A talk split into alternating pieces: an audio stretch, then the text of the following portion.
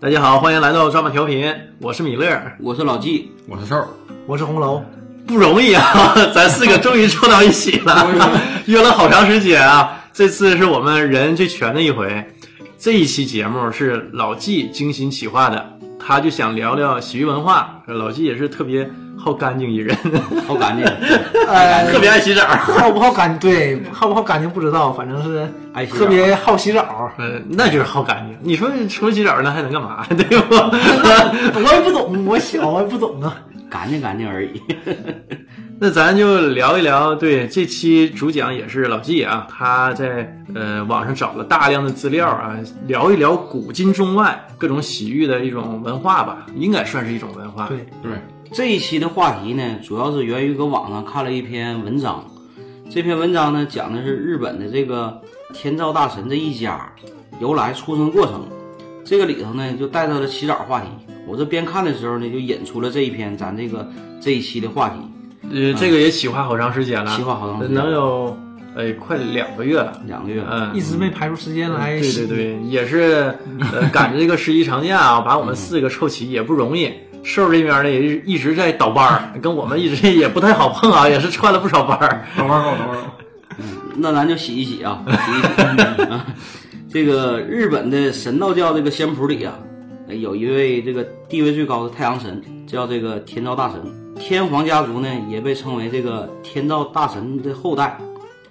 那么就有问题来了，这个天照大神从哪儿来的呢？据这个日本这个古世纪啊记载，日本的创世大神伊藏诺尊与爱妻兼妹妹伊藏染尊创造了世界。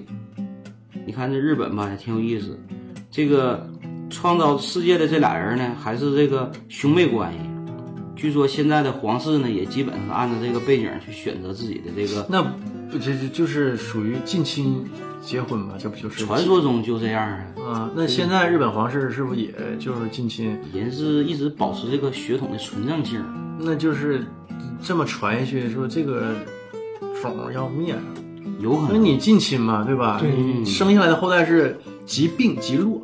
对他嗯肯定是是这样啊有一些隐隐性的基因，它会一代一代传下去。对呀、然后到哪一代就爆发，然后就是，而且这个病会一代代累积下去，这是很可怕的。啊，对，但是没有办法，他为了保持这个皇族血统这个纯正性，他必须搁这个近亲家族堆儿里去找。哎，那你像我知道的，就是英国王室啊，他也是娶一些非贵族、非就是自己家族的这个人嗯去结婚，但是日本王室为什么不也效仿一下啊？这不是近几年才开始娶了一些平民的王妃吗？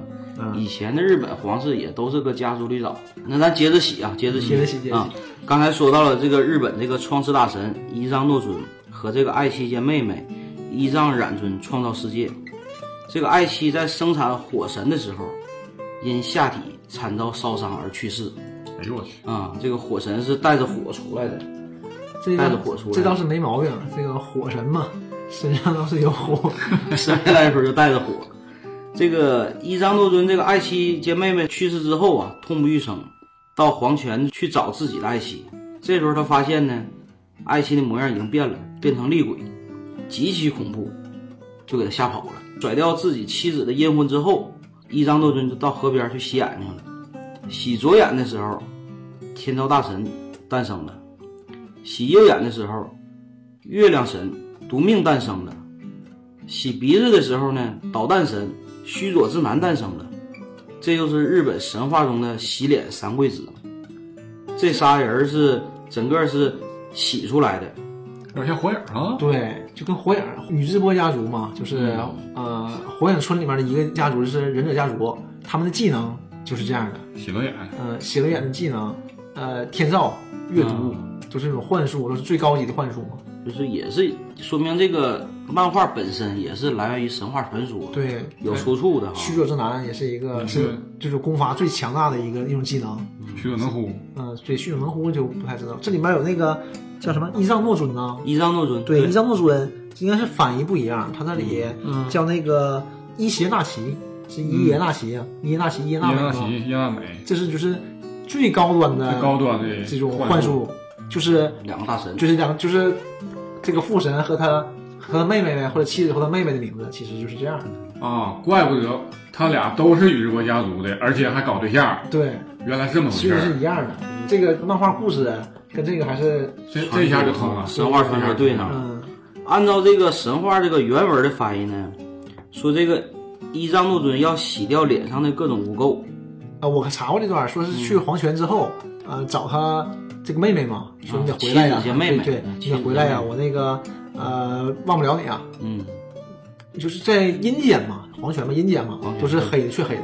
嗯然后，呃，这个时候呢，他说：“那你等等我吧，行，我受你被你感动了，你等等我吧，那个我收拾收拾跟你走。”我说进屋了，进去收拾收拾的时候，那外面等着没意思啊，他就把火点着了，嗯，就看着这个就是这个屋里什么样的嘛。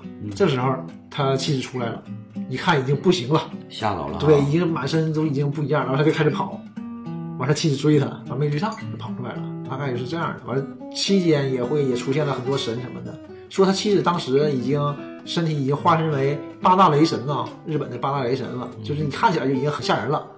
跑出来之后，我就去洗脸去了嘛，可能是有点辣眼睛，就是拉嗯眼睛洗眼睛，嗯对，洗完俩眼睛，这两个神出来了，这是把这个两个神呐、都给洗出来了，这是洗的是眼屎和鼻屎，对对分别诞生了三个神，形影不离是吧？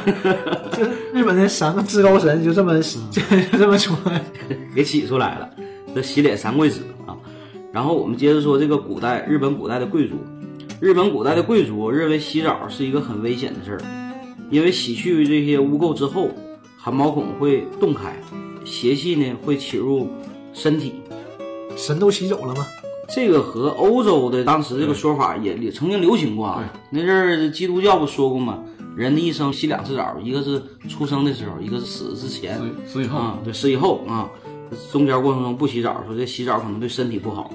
要不看想来起这个还都是相通的哈郭。德纲那个《济公传》了，说济公，我你上次什么时候洗的澡？啊，不行，不能随便洗澡，洗澡伤元气。所以呢，这个日本的贵族啊，认为这个最好的养生办法就是不洗澡，平时呢都是用水擦一擦身子。这样的话呢，从这个以天皇为首的贵族之间，永远洋溢着一股特别的味道。大家可以想象到这是什么味儿啊这？贵贵族嘛，贵族就不一样 是吧？不一样的味道。 高贵的味道是吧？啊，好像有就点是酸各国传统当中啊，除了中国，中国从殷商时期就开始有嗯这种，也不能算是文化啊，就是这种习惯吧。嗯，对，但是呢，就是欧洲那边都是不洗澡，都不洗澡啊的一。直到中世纪为止还是不洗澡。完，他们发明了香水儿，就是这么来的。不洗澡不刮胡近子，啊代才开始洗澡的。说到这个，开化比较晚吧，所以说你看欧洲用香水儿，日本用啥呢？日本这个香道而发展开的，所以日本这个香道业特别发达，就起源于那个时候。但是我们现在来看啊，这个不洗澡确实是真是不养生，所以这也造成啥呢？日本古代的这个贵族平均寿命非常低，男的呢三十二岁，女的二十七岁，那好像都不高。都不高。就是全世界范围内，也不光是但因这为也不洗但澡这也有点才低，吧？也一般不都能都活到四五十吧。那是少数，那他四五他十强调的是日本贵族，贵族不包括平民啊，啊啊，而且呢，根据这个日本疾病史的统计，皮肤病是仅次于肺结核和脚气死因排名第三的疾病。就是这个我挺惊讶啊，就是脚气能死人，这是我头回听说。脚气啊，脚气啊，不，然后排名第二高，肺结核很正常。肺结核第一，全世界都是对当时肺结核得了就死，对，那就解放之个前，这个肺结核这个病也是得上九死一生。就肺痨嘛，嗯肺痨，对，就好了，你也身体就好我了们也是解放之后，这个卫生条件逐渐在好转之后，才得肺结核没事儿可以治疗的，在解放之前都是一个绝症。肺结核嘛，对，但是脚气，治疗肺结核的啊，青霉素嘛。嗯，青霉素的发明，肺结核就算是解决了，要不之前就全世界也不行。脚气这事儿，反那正脚气也没去根儿，但是也有，嗯就是你也就有个根儿而已，你也不能往上走啊！这一说脚离心脏都老远，怎么就整死了？那可能就是先脚也是治不好没有溃烂呗，对，抗生应素也是治当不时好就没有溃烂，对然后就对截肢，然后一截就往上截该肢是。你卫生条件可能很差，你那个脚如果破了，可能容易感染什么的。你这个双脚没离地嘛，这个高速高速公路高速没没关关关闭，那那晚期也只不过是个植物人啊，也不 怎么是。植物人都跟死了差不多啊嘛。行，所以说这个有统计呢，说这个日本的贵族有十分之一都是死于皮肤病，这也和他这个不洗澡的卫生习惯有关系，肯定是跟卫生习惯有关系。你看这日本贵族不爱洗澡，老百姓命贱呢，老百姓愿意洗就洗。日本人的这个洗浴文化历史悠久，最早可以追溯到啥呢？狩猎时代。那时候人们最早啥呢？在江河湖海里共浴，泡温泉的历史呢更早，可以追溯到数万年前。最早人们看到动物把受伤的部位浸在温泉里疗伤而受到启发，逐渐学会泡温泉。男性和女性共浴一池，互相之间呢赤裸裸无牵挂，还可以相互搓澡，还没有害羞的感觉。这就与我们国内啊这个穿着泳衣泳裤泡温泉的感觉是完全不一样的。我觉得日本的好，嗯就应该这样开明一点，对不对？嗯，大家还是放不开。嗯，对，在这个日本人的眼里吧，这个穿衣裤洗浴反而不卫生，达不到这种自然融合的境界。对对对。不，我觉得也是，你穿着泳衣你还洗什 么你澡啊？去日本的时候，但是有这我种公寓吗？我没注意过呀。你那儿没有吗？我和我我和我媳妇儿一起去游，你也不能去啊。你俩没公寓过吗？呃，我俩是就是私私人的那种，嗯，就集体的没看到，就是，但是他们分男女也都是不穿衣服的，而且他们的那个日本的风俗洗浴好像是外国人的和本国人的分开，不在一起，不在一起洗。啊、我听说是这样，跟网查的啊啊，那我就不太知道，啊，然后其实化妆成本国人，嗯，就不愿意跟外国人掺和。嗯，不能张嘴，一张嘴就知道你是外国人了，而且一张嘴就英语，你受不了受不 了。而且现在据说这个中国人一到国外吧，这个泡温泉的时候还愿意拿手机拍照，所以这也是让日本人很接受不了的一个事儿。 你搁国内也接受不了 啊，一个个都光着，我在网上就看过小女生自拍照片儿啊，这个浴室里头后面全曝光了。就就早些年啊，这几年啊可能还差一些，这就早几年早几年会有，看过特别多，就小女生在浴室里，她自己捂的挺严实，咔咔在那儿自拍，更衣室、浴室，然后后面人全曝光了，完了她往自己就是当时还没有朋友圈啊，那个人人手网机像素也不是特别高，往人人网上完了 QQ 相册上发，这让人接受不了啊！嗯，对他自己可能也没想那么多，也有可能。这对，接着说回这个日本洗浴啊，日本洗浴的文化来源于传统文化中和的观念。日本人称自己为大和民族，啊其文化、这个河呀、对大我以为是和河水的河，河水的河，其文化讲究的和是人与自然的和，人和人之间的和。日本的这个洗浴文化讲究的是精神与自然的融合。古代的日本人泡在江河湖海里，是融入自然，感谢自然带来的丰收，带给他们的食物和生活用品。另一方面呢，日本人在这个泡池里啊，毫无顾忌的说笑沟通，这也体现了和的观念。只有在澡堂里，人们可以脱去一身的束缚，把最原始的一面展现出来，对，这就对对对可能阶级就可能稍微淡化一点。淡化一点儿。对，什么职业都不重要，你进去以后脱光了都一样。哎，对，我记得在哪个小品里不就说过那句话吗？不管你是在社会上地位多高，到澡堂里都一样。对你脱光了都一样。没有阶级地位之分，都一样。接下来我们就说一下这个世界四大浴种：俄罗斯浴、芬兰浴、土耳其浴及日本浴，被称之为世界四大浴种。刚才我们说到了这个日本浴，那么我们就说一下这个芬兰浴。芬兰浴呢，又称桑拿浴。桑拿在芬兰语中指的是一个没有窗子的小木屋，啊，那个桑拿浴就是芬兰发明的呗。芬兰发明的，这也是唯一一个进入世界词汇中的芬兰语。芬兰是芬兰浴的故乡，据说两千年前，有一户人家在烧火做饭的时候，突然下起了大雨，雨水顺着屋顶漏下来，滴在了灶台边上被火烧得发烫的石头上，滴答滴答的雨水不断的融入，化为缕缕蒸汽，使得房屋里形成了一个热气坑，让人感觉特别的舒服惬意。受此启发，人们发明了这个桑拿浴，这就是桑拿浴的由来。啊，源自于芬兰人做饭的时候想那个出来蒸的汽啊，啊，那个蒸汽，但是我就不行，我就受不了，受不了桑拿，憋的啊！对我喘不上来气儿，不用我就实际上吧，也不用常待，常待对身体不太好。对，但是我也就我很少那个洗桑拿的，一般都不进去。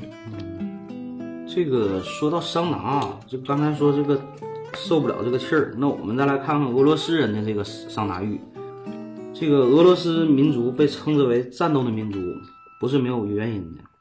呃，源于这个俄罗斯人的英勇善战、性格彪悍，而且呢，其中一点表现就是这个俄罗斯浴，作为四大名浴中最残暴的俄罗斯浴，它的一套洗浴方式：蒸九十度桑拿、挨皮鞭子、闷伏特加、跳冰窟窿，这是一套完整的流程。九十度啊！哎，九十度，这是抽皮鞭，它是怎么回事儿啊？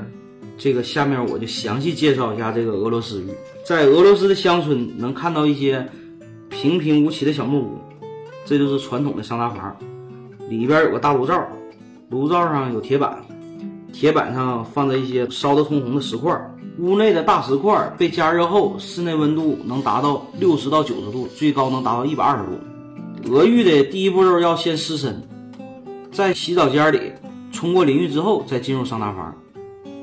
正宗的这个俄浴是要裸着进来的，当然现在也有裹着毛巾进去的，但是进桑拿房之前一定要戴着羊绒毡帽，要不然头发能被点燃。九温度能一百二十度九十度啊，嗯一般是六十到九十度，要是一百多度，那人能受了吗？我去，那不熟了吗？蒸熟了，蒸饱了，它蒸汽还还它能强点嗯是儿啊。湿气温度，并不是这个实际上这个体感温度体感温度，对哦，所以能感觉到稍微刺激一点儿，但人还能接受得了。这个桑拿房里啊，一般呈楼梯状分布，两到三层左右。上边呢是正经的蒸桑拿，下层呢就是一般坐着喘气儿。我要我去了，我可能我可能就搁底下喘气儿了。这个待在最底下这层儿，你会感觉到每一次喘气儿，嗓子眼儿都像卡了块炭，上不去下不来，欲仙欲死的感觉也就不过如此。那怎么的？搁搁底下喘气儿是这样的，吞炭的，然上后面去上面的不喘气儿，憋口气儿，憋口炭，完去上面蒸一会儿，哎，受不了了，下来喘口气儿。嗯，当然这那个不就刚才火的了吗那？这屋我进不去啊，那个 当然，纯正的俄罗斯大叔一般都在上 边儿，到搁上边儿面喘是吧？啊像像咱们这样就搁底下就是倒腾气儿就可以了。我我给他声音了，俄式桑拿的奥妙在于冰火两重天的感觉，一般蒸个五分钟，大汗淋漓之后，就要到外边去冲个凉水澡，把冰水啊，注意是冰水，顺着脑袋浇去。由于之前在这个桑拿房里持续的高温，当你这个冰水浇去之后，死了。热腾腾的皮肤接触了凉水那一刹那，你会感觉到身上每块肌肉都在颤抖。哎，那容易出问题啊！就你特别热，完再用凉的激一下，呃，是不哎是因为你特别热之后，那个凉水到身上也不会那么凉了？可能哎，我试过，就我在洗浴的时候，先蒸蒸虾儿，然后跳凉池子，啊，特别啥感爽，觉啊爽特别爽。就几个几个来回下来以后，就是嗯老舒服了，没有太多不适的感觉，就我是谁是吗，我在哪儿？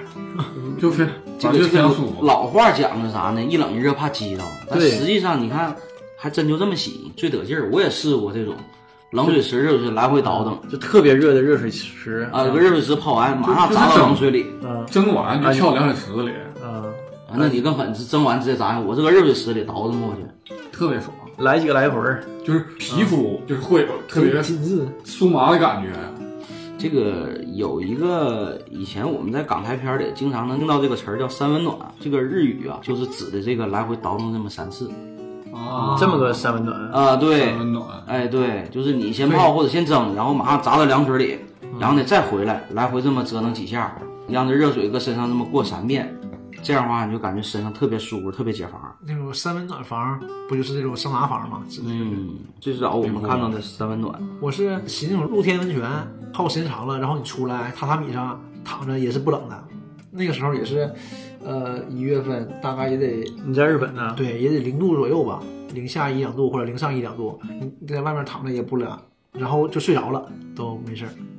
所以可能身体这个温度热了以后，可能能抵御一部分。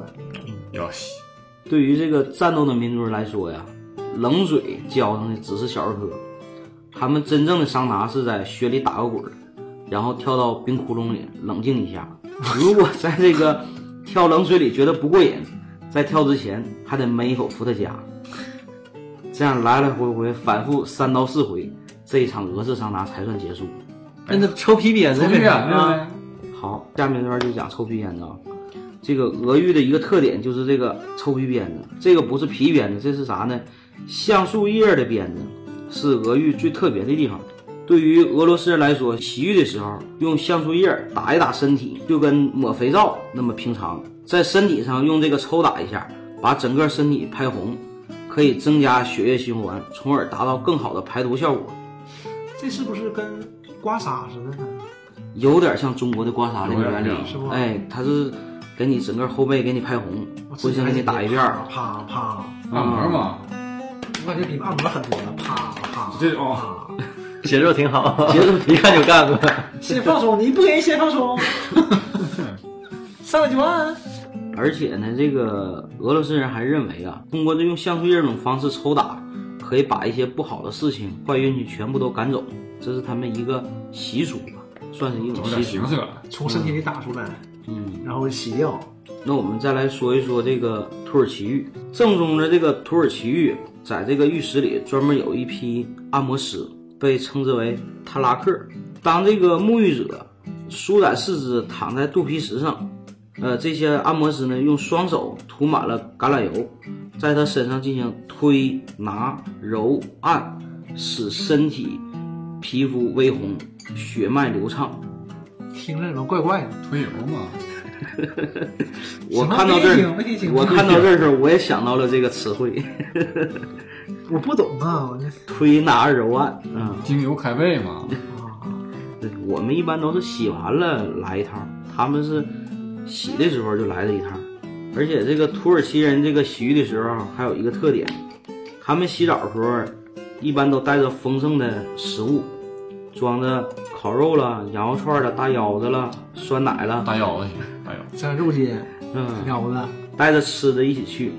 洗完澡之后呢，还得造一顿儿，跟朋友在聚在一起，边吃边喝边聊天儿，这样的这个活动啊，能持续一整天。啊，这还是这个行啊，就是感觉像我们熟知的那种洗浴文化，哦这跟东北有点像啊。呃这个洗完吃点儿喝点儿唠哎吃个唠，自助躺一会餐儿嗯睡一会儿，往起来再蒸一蒸。嗯、这个土耳其浴室啊，也接待女士，一般一周几天为男客服务，另外几天呢为女顾客服务。有的浴室呢还开设男女两个浴室，同时接待男女客人。女士洗浴的时候有她们独特的特点，她们坐在石凳上，先用盛满肥皂水的铜盆儿从头到脚淋一遍，然后让女侍者用清水淋其次。据说这个是伊斯兰教义的规定，我就合计这洗一遍是不是他得捣鼓一遍呢？是不是也有这个这个说道，哦什么的，念经文吗？当，就是我念两句就是，当什，么先洗头，什么什么一路不回头，你这你这完全就是这中国本土文 化，跟伊斯兰教义没有毛关不结婚系。不能不能洗是吧？ 就咱就说是不是得捣鼓捣鼓？我的意思啊，教一回捣鼓两捣鼓是不是两回。回民有有的听这么一说吗？洗七回，嗯跟洗洗回这说法我倒不是特别知道，但是就是咱们回民洗那个叫大，咱们叫大净嘛，或者咱叫冲头，先洗鼻子，然后耳朵、口、漱口，这些都是必须洗的，因为这些都是都在脏的地方。这样洗的时候捣鼓洗哪儿捣鼓哪儿，先洗是是要捣鼓的，就是、捣鼓什么呢？有经文教就义，其实就是阿拉伯语嘛。就是阿公教咱们，就是比如说洗鼻子的时候，这种啊，就是让你清洁我的鼻腔啊，有这么一清洁我的口套词儿，有一套教义嗯对是要说的，其实正常是其实咱们有说的时候，不用非得说那个阿拉伯语，不用非得说经文，就是说汉语就行，因为语言都是真主发明的。唯一真神嘛，唯一真神，唯一真神。就 洗的时候也捣鼓捣鼓。什嗯么那你肯定不你那套。不是不像咱们中国 那个，那你们那个洗澡也带串儿吗？带串儿，嗯啊，那啊羊啥事串儿大带腰腰子子，啥？他这个土耳其浴就是一种娱乐方式了。嗯弄水洗大净是什么是意一思？种文化娱乐的一种方式，弄对水洗吧大？洗大净是啊它有讲究，就是比如说什么情况下你需要洗洗大净？你行房之后啊，我以为结婚之前呢，不是每天都要洗的啊，你说每天都要洗，是每天都要洗澡吗？就所谓的洗大净，还是对，洗大净就是洗淋浴嘛。啊、啊，正常是呃要求每个穆斯林都每天都要洗，是吗？对，因为他他说这些事儿都是每天会发生的，就也比比也如不是，啊也不是 吧？每天有点狠了， 力不从心呐。就是 人到中年，穆斯林这个穆斯林费点劲做礼拜之前，啊做礼拜之前都是要洗的。啊，这个正常。这这个这是个每你天都要像做礼拜这个中国古人不也是就是斋戒沐浴嘛对对对，斋戒沐浴而且这个就是做一个仪式性的东西，比如说祭祖啊，对吧？这个是正常的。而且从唐朝的时候呢，这个官员是有一个啥呢？每几天是有一个叫沐浴日，这一天呢就是给你休息洗澡的，啊在那一天不上班儿，对，在沐日呃，不上朝，从皇帝到老百姓那那一天是要休息，给你们时间干啥？就是让你们洗澡的。嗯，就是唐朝时候就有这个打理一沐浴下日个人卫生。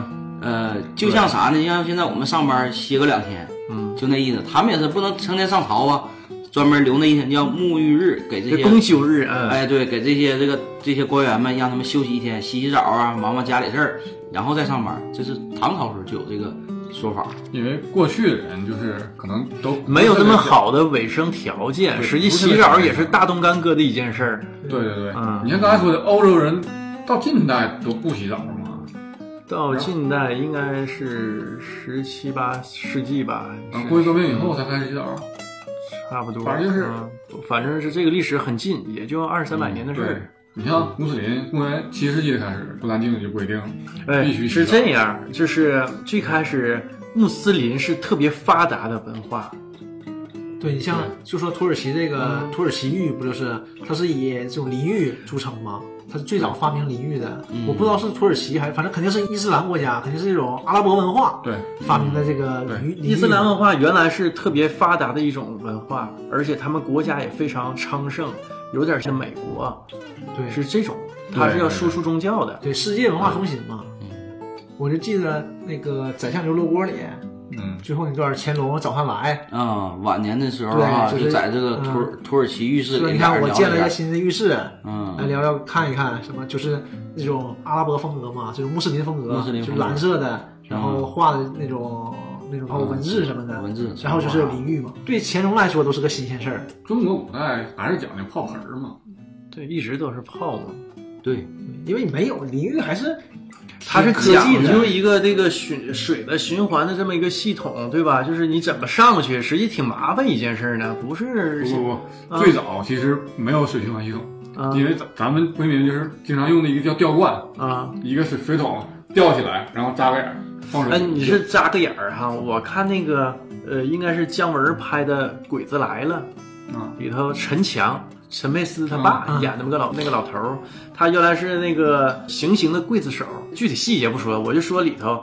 也洗澡，洗澡是呃在浴室里找这老头儿，然后这老头儿一泡澡嘛，又按摩又什么的，后来他也冲淋浴，是什么淋浴？有个桶跟脑瓜顶上，然后就蓄满水之后一拉有个绳儿，那个桶一下一斜翻过来，翻过来，哗一下哗子一下这么冲一下子，它是这种形式。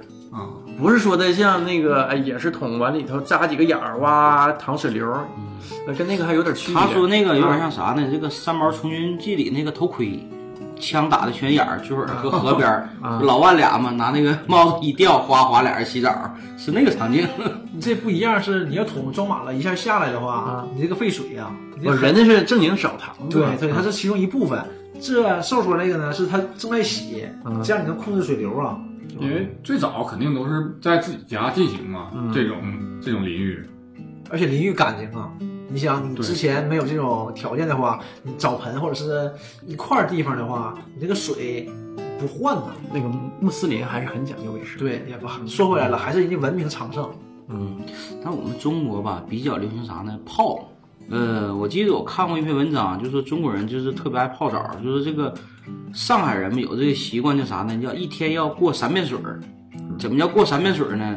早上起来泡个澡，泡完澡之后呢，开始喝茶，白天开始喝茶，等到晚上的时候呢，再泡一遍澡，这叫一天过三遍水儿，有这个习惯啊。老上海人挺讲究这个习惯的，早晨洗个澡，白天喝六子茶水，晚上再来一遍澡，啊，一天这么来过三遍水儿。它也热，它不洗也不行啊。嗯，我在上海的时候也是，那你早上起来就一身汗，啊，你不洗也不行啊。你出门了，这中午你没有条件洗，就晚上回来肯定还要再洗。然后我们再说一下这个土耳其浴的这个过程吧，这个洗浴过程啊，分三步。第一个呢叫热水按摩，这个洗洗澡的时候啊，顾客先用水槽里的热水把身体打湿，然后躺在热乎乎的大理石平台上。负责搓澡的服务员呢会戴个毛巾制的保手套，一边按摩一边擦顾客的身体，直到把身上所有的污垢都搓出来为止。这时，另一位服务员会拿着一个扫帚似的刷子，沾上许多薄荷、樟脑等制成的泡沫，在身上涂满。据说这些泡沫呢有消炎止痛、提神醒脑的功效。第二步挺，讲究，挺讲究。而且你能感觉到这个就和我们、我们这边洗澡近代方式差不多了，近代对挺像的。嗯，那可能就是这边都是以土耳其，哎，中国人古人也搓澡吗？不知道，不，这我还真就不知道。别说中国古人了，你中国南方也不搓澡，对，对，不是因为南方人天天洗呀、因为他热嘛，他得天天洗澡。对，可能也不会存在像我们搓的这种就这种搓澡应该就是好像就北北方人粤对语里洗澡就是冲凉，啊，没有洗澡的是冲凉。嗯，你像嗯我估计是河北以北这面儿啊，因为就都是得得搓澡很多现在这种梗就说嘛，就大学校园里面嘛，因为南北方就从大学开始就交流嘛，嗯，然后就很不理解还有搓澡巾这种东西存在，一看哎好惊奇，然后去浴室一发现，哎浴室竟然没有隔断，浴室没有隔断，香皂掉地怎么办 呢？北方啊北方人不是这样，香皂掉北地方没有隔断。呃，我我我幸亏没跟你一起洗过，说的好好害怕。 我也纳闷儿，想着我我一下愣住了我我也愣一下啊， 我我挺正经看待这个事儿 啊，是那就捡起来呗， 这谁捡起来？谁捡？谁演谁扔谁演的？谁让你扔的？谁碰掉了谁捡，哎，我就不用香皂，对我冲凉，我沐浴 液不用香皂，我一沐浴液掉地你 上别发了。掉地， 看你用不用。哎，咱俩真没一起洗过是不？不跟他洗澡，没一起洗过吗？洗吧，洗吧。啊，洗澡那都是别的文化了是吧？咱俩洗还都别的文化，一会儿谈一会儿谈。嗯，然后说这个第二步，第二步叫啥？叫蒸释全身。待这个泡沫浸透皮肤之后，服务员再舀水把顾客身上的泡沫啊冲得干干净净。如果这时候呢，顾客要是没觉得过瘾呢，裹上浴巾，在这个澡堂中央大理石平台上再躺一会儿，让蒸汽好好蒸一蒸。通过这种方式呢，能够让浑身疲倦感消失，很舒服。这种土耳其浴的这种蒸法啊，也叫做湿蒸。你像刚才我们提到了这个芬兰浴和俄罗斯浴啊，这叫干蒸土耳其不沾水儿对，进去就蒸，啊，对对，吧？干蒸，干就蒸，你看土耳其这种，你就感觉是那种休闲了，嗯，就是不光是洗干净这种了，洗完了就是一种按摩了，这种是一说土耳其浴哈，我就想到那虎口脱险，啊，对啊，在土耳其浴室里集合什么的。对，大街家头各大啊，号。就是满脑子都是电影的场景。别人场景。对，呃，第三步就是清理服务了。呃，这时候洗完之后呢，会有专业的剃须师啦、修脚师啦，还给你进行刮脸、这不就修指是甲服务休？闲娱乐吗？，对，你看人家这往种脸上洗享受这哈啊种，啊文化是洗修完之后脚、刮脸，刮个脸、修个脚，这一套流程下来之后，这个土耳一次土耳其浴就算完成了。我记得以前在皇姑那儿啊，嗯有个浴池叫天香浴池，这是一个老牌子浴池啊。说它这个是老浴池啊，不光是因为啥呢，卖这个帘儿票四块钱一张啊， 嗯，还因为啥呢？它这个浴池整个风格很传统。我记得我差不多是七八年前第一次去的时候，当时那个一进去换衣服这个大厅啊，给我整的很意外。它是啥呢？这个换衣服这个更衣间儿啊，有啥？有这个躺箱，这个把衣服装在这个这个躺的这个柜儿里，上面呢是人可以搁上面坐着啊，躺着那种躺椅。啊，两个躺椅之间呢摆个小桌儿，你可以搁个桌上面喝点茶啦，吃点东西啦，哎这真抽点挺烟好啦啊。，这真是老式的，真是老这式样。的老式的这个天香浴室一查能能有啊，现在还在吗？现在那个没了，原址已经都拆掉了，但是跑别的地方又开了一个新的这个天香浴池，我就没去过了，不知道啥样了。但我就特别回忆当时老式那个天香洗浴的那个那种感觉。进里边呢，三个大泡池，一个温度比一个温度高。像我们小年轻呢，就是在最外边待着。呃，岁数大点儿的呢，父辈呢在中间那个池待着。等到呢那些岁再岁数再大点儿的老头们，基本上就是在最里边那小池子待着。然后一周边上一周呢是这个淋浴池，搁里头烫完，然后搁外边的这个箱上一坐，喝点茶水儿，白活一会儿。这功夫你是修脚的、刮脸的、剪头的全来，哎呦，这真是享受哈！哎，这这这真是挺放松的。啊就这给我感觉是那个姜武啊跟朱旭，呃朱旭对他们演那个，就就叫洗澡嘛，哎嗯对，有部电影就叫就是洗澡那个老浴室那个，对对，对濮存昕他们，嗯，呃，就那种感觉的，就就是是那种喝感觉茶呀，它不光是洗澡本身，它也是一种文化娱乐方式。哎人一对帮岁数大的去那儿哈消磨时间，消磨时间。呃，下下棋，喝喝茶，跟哎老哥几个唠唠嗑，呃，修修脚，感觉特别惬意啊。呃就是那种感觉，就是当时在那个浴池里啊，我就我也是就是特别放松，搁里边能待一天，喝点茶了，就像你提到这个有时候岁数大的这老爷子们在一起下下棋啊，唠唠嗑，刮个脸啥的，能搁里头待一国天。家大事儿。你说无论你谁 进了池子全是政客， 对，没毛病。这种洗澡堂文化嘛，就像我们吃饭聚餐聊天一样，对吃饭也不是为了吃饭，对对也是为了对，聊聊聚一聚嘛。嗯呃，说完了这个四大名浴啊，我们再说一说这个最奢侈的洗浴，这就得说到我们近代清朝清末最有名的慈禧老佛爷。这个在北京的小汤山上，有一座慈禧太后专门的给她建的这么一个浴池，据测量啊，长是四点五米，宽是二点九米，深呢一点四米，专门供她洗澡的这么一个池子。这个池子呢是由石块巨大的经过加工后的这个石头，从这个压缝胶口把这个水流引引进来。一个池子呢边上还连着一个蓄水池，当这个温泉水从这个石缝中涌入到蓄水池的时候，这时候把这个南壁上的一个闸门打开，水穿过暗槽流入到这个浴池。这个设计也是挺巧妙的，老佛爷用的东西都是很精致的。小汤山嘛，小汤山本身就是温泉著名嘛。汤不就是洗对澡吗？当时他那个汤就是指这个热水的意思。指的热水，明朝吧就开始在小汤山上修筑这种温泉洗浴这啊种，行那为。怪不得他说商朝时候就开洗澡了，商汤啊，这有关系，这只不过是开国的叫汤而已，谁知道他是不是个洗澡堂出生的呀？还要热水呗？ 行，那个人商纣最后不还建个酒池肉林吗？那酒池可不是搁里头喝酒啊，这里洗吧。泡对，澡啊。红酒浴是小时吧？候看《封神榜》的时候呢，纣王不净洗澡了吗？ 啊，对，看苏妲己啥的，嗯，这很很香艳的场面啊，很香艳的场面。真的是洗澡吗？嗯嗯，这个老佛爷洗澡的时候啊，坐在一个四条腿儿的这个矮椅上，椅子的每条腿儿上都盘着龙。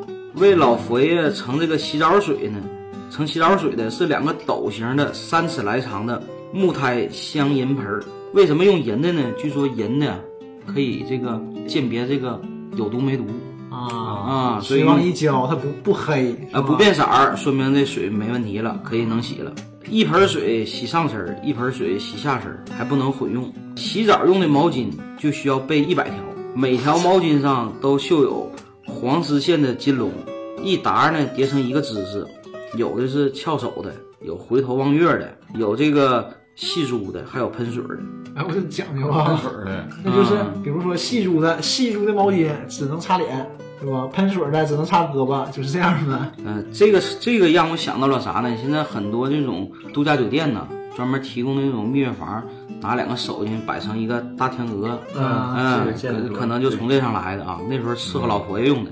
然后这个澡盆里的水呢，要永远保持干净。当这个毛巾浸透后，捞出来就不能再回去蘸水。毛巾是用完一条扔一条，我靠，一次性的，啊、用完一条扔一条。那大清帝国差那几条毛巾差那条毛巾，看不起人呢。哪几条啊？那一天就一百来条，哎，也可能不天天洗。天天洗也能供得起，行吧，毛巾才多钱呢？救活一个厂子，嗯，这个澡盆里的水呀、要随时添入这种新水，保持着一定的温度。为这个老佛爷洗澡的这个四个宫女儿手法迅疾，有序无声，职业搓澡三十年， 直接搓罚澡，款。那很多那都是高强度训练出来的。轻缓反复的给老佛爷擦胸了、揉背了、擦嘎叽窝了啊这些地哪方有。啊？嗯，行了，这个擦完香皂之后，再用湿毛巾洗净身上的皂沫，以免皮肤发痒。然后用洁白的纯丝棉蘸着香水，均匀的拍打在身上各部位，尤其是一些容易堆积皂沫的地方，需要格外注意。最后再把新舀进来的水洗脸、勤手。与其说是洗，倒不如说是熨。特别是呢，这个额头啊、两个脸颊呀，都是用这个热敷的方式。据说这样能把这个抬头纹呢给化开。这就是这个老佛爷这个洗澡的过程，也你是说我最也奢侈的这我么也一我也个熨洗你，浴。天天熨你，整点热水敷一敷。要是像人家一天得有大块的时间，洗个澡了多长时间？据说这老佛爷也是很爱洗澡的。这个冬天的时候呢，也基本上是一个礼拜一次；夏天呢是两三天一次，一年反正没事儿就洗。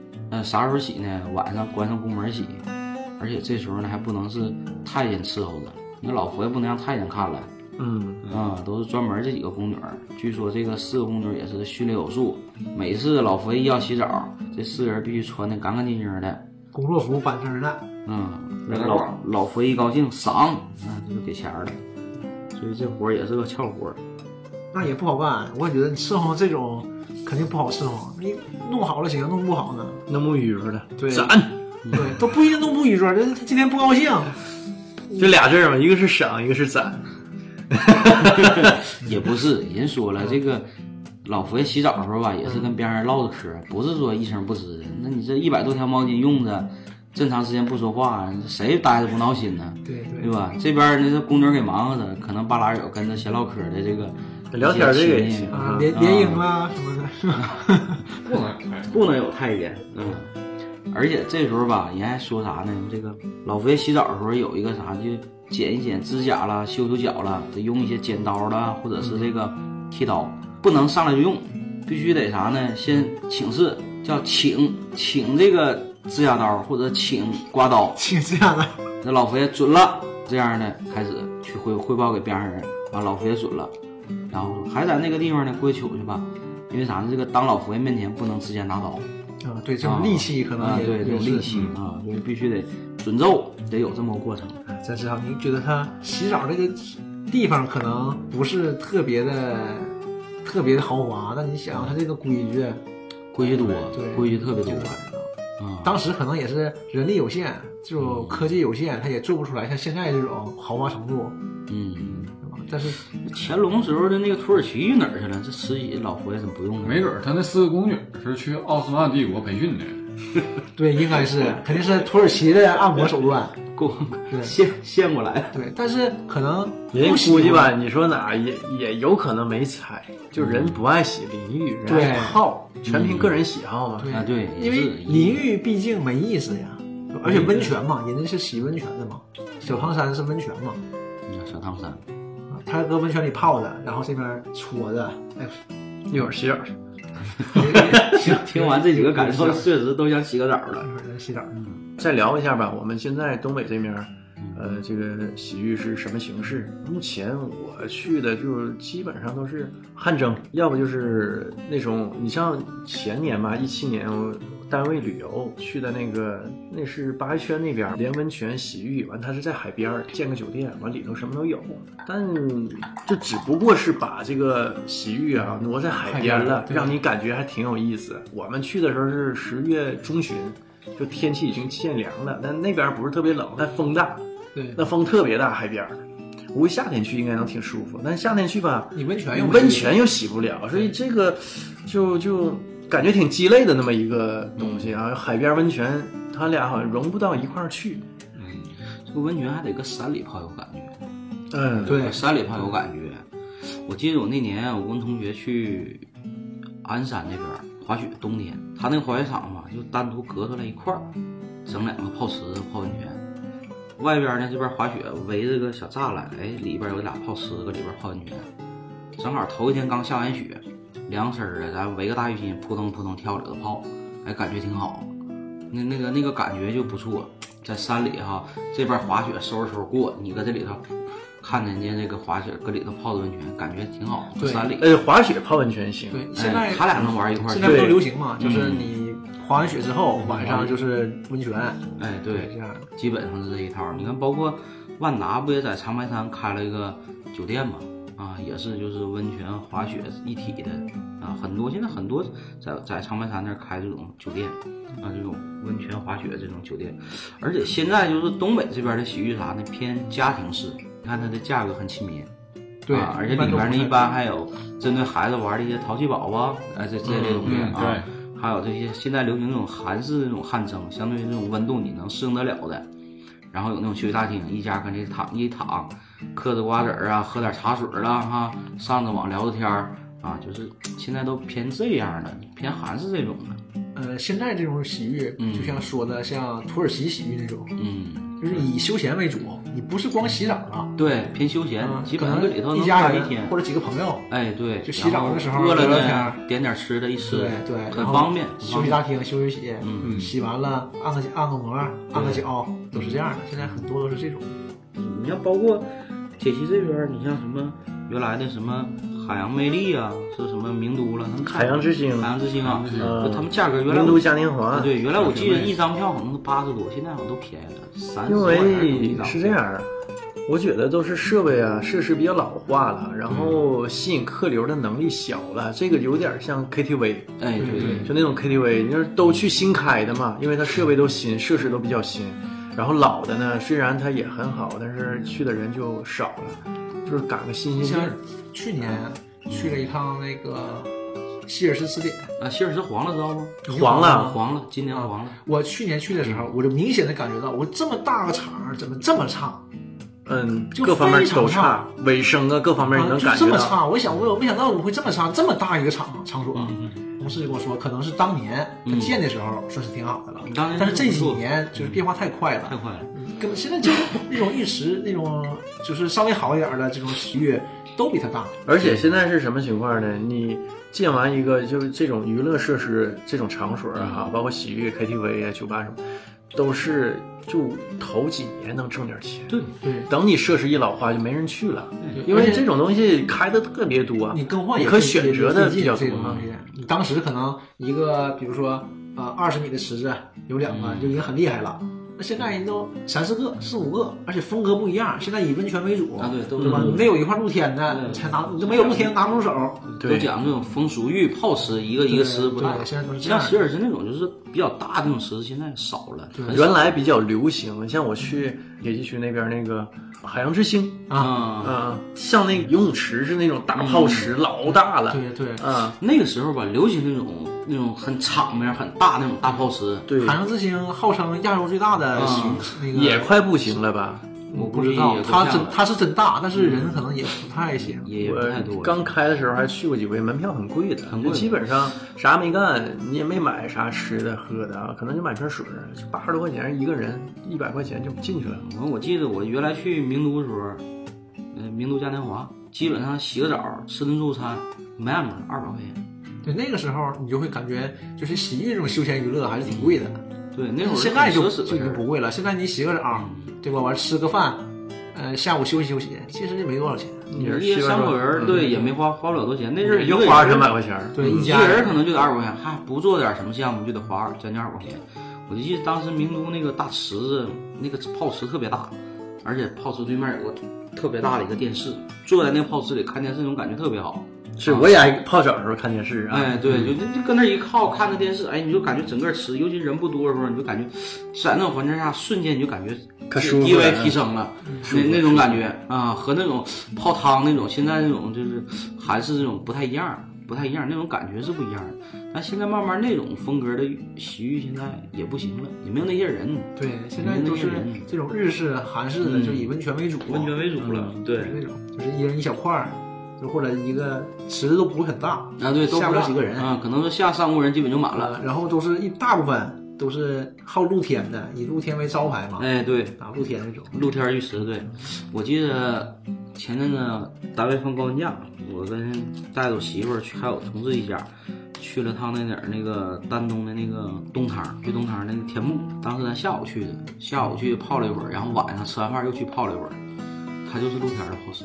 那露天泡池挺有意思啥呢？有那个修的像有凉亭似的，这个泡池在这凉亭里边儿，外边儿整的像有凉亭似的。一到晚上黑灯瞎火的，哎，一对儿一个泡池，一对儿一个泡池。哎，我还特意站边上多瞅一会儿，偷窃狂，完事儿我就看他们搁里头干啥， 好奇。一个炸了一个，一个炸了俩人是吧？哎关键关键怎么注意事儿呢？他们去把那帘儿给挂上了呢。他不挂帘儿，我还真不注意，里边就俩人儿。他一挂帘儿，我就瞅，哎，为啥挂帘儿？一看啊，里边坐个小姑娘，男的把边上帘儿给挂上了。哎，这我就很好奇， 特意搁边上看一会儿。 对，这种你是扒开帘儿看了吗？拿着手机就去了。 黑灯瞎火，搁里头泡泡温泉，完也挺有意思，露天儿的。啊 对，日本就是这样的。日本呢，呃，大部分温泉都是露天的露天的哈啊、，然后他会之前是先要洗一下嘛，洗干净才泡温泉嘛。 对，就是我这我听说说，就比如说家庭式洗浴，咱不说去外头，在家里头，然后这一池子水，嗯，是一家都要洗的，所以他泡池之前，先在淋浴把自己冲洗干净，那先洗干然净后对对，嗯先洗干净，然后再泡嗯，然后这个一一池子水不呃不倒不放走，就是一家人洗完了嗯再放走，因为觉得烧水挺挺麻烦挺贵的。对呀、也确实很贵。那个你家半哪儿的那个那个那个温泉大洋户，啊？对，大江户。我记得那个大江户，我去的时候他就告诉你洗浴的这个几个步骤。对，先挂汤，它就啊，嗯对，先先给身上淋湿，先洗干净，然后再去泡，和我们的习惯正相反。我们是上来之后先扎池子里泡的对，但你这样不卫生啊！啊，不卫生对哎对，不卫生你，先洗完就是卫生嘛，哎对完你先泡洗只是为了舒服。哎对对对对就是感觉就不一样。咱到那地方吧，咱咱就按人家套路来呗。对我去也是，就是看人家先洗大。家泡完再洗呗。不，他是一进门儿是洗浴的地方是在屋里，是哦屋，嗯你洗完才出要到露露天的浴池里，才是哦温泉。然后现在很多这种韩式的这个温泉区，基本都是这套路，先韩进式跟日式是一样的，是吧？啊对，基本差不多啊，就是先进去都是室内淋浴啊，池子先按泡一泡，冲一冲，完事儿开始各种汤，各种汤，一个是一个小泡池，啊，就是什么里头又兑兑的这，兑的那，啊红酒的、牛什奶么的，的、对，碳啥酸都有的了，。嗯对，就各种泡池了。对啊呀、这都都是都是个人口有毛病呗。呃，都没敢喝，我觉得都是香精兑的。对，肯定是香精嗯那种。我去那个东汤吧，它那个每个泡池里边儿它有一个袋子，像腰袋儿似的，里边儿就放着都是什么艾叶啦，什么玩意儿啊应该是这，啊，特意我还掏开看一看，确实有点东西，但是那点儿那一袋能泡一天。就拿那种化学物质兑出来的，它那一袋子就让你看的。你想想，就这一袋子不大，它能抛一这一大池子。颜色都变了，对，而且，呃，哪有那么多温泉呢？啊对呀它这温泉大部分都是兑的，像就是按比例硫磺啦、和什么矿物质矿物质哎啦，，对，都要给不兑出来这个洗完有的，您说真温泉吧，洗完身上滑溜儿，就是洗洗温泉的时候不能打沐浴露，洗不干净，都用香皂。但现在反正有兑的，兑完之后也是滑不去溜的，泡完也不舒服。但是，呃，我觉得沈阳啊，就是这种温泉的肯定还是少。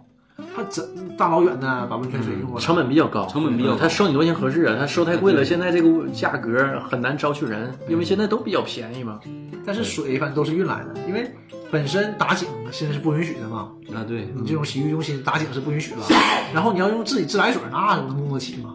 哎，我有个疑问啊，就比如说沈阳城边儿上有几个楼盘是号称有温泉接入室内的，接入这个各个家的嘛啊，？美国郡什么各种菌，对对对，然后他那个温泉是怎么来的？我挺纳闷这个事儿，不知道不知道。他那边本身就有温泉，是确实是那温泉，嗯确实是温泉水。那个那个我去过美国郡，他那确实是室内，他就放出来水，就是洗完就比较舒服，那确实是真的，那个是真的。房子不贵，当时好像是听说一平可能是七百块钱一平。太远了，太偏了。还行，我去两多少钱？刚开始开盘是七百块钱一瓶，美国嗯币两，千零几年，现在可能涨到两千多块钱一瓶。两千多也不贵啊。但是太远了。我有那个我我算的便宜，我有朋友在那儿买那地房方子，你、嗯，你就是就是度假用，周边啥也没有，什么也没有，而且你去必须开车去，没有车道。没没没有车道，从那个哪儿红玉潭一直往西，啊我搁河太走，大概开车半个小时就能到。门口没有饭店啊，你说出去吃个饭吃不了，点外卖都是叫外卖。你说想买个菜，我想做点啥，没有，你就得自自己带东西。这周边设施没有，就光那空空荡荡几个小区。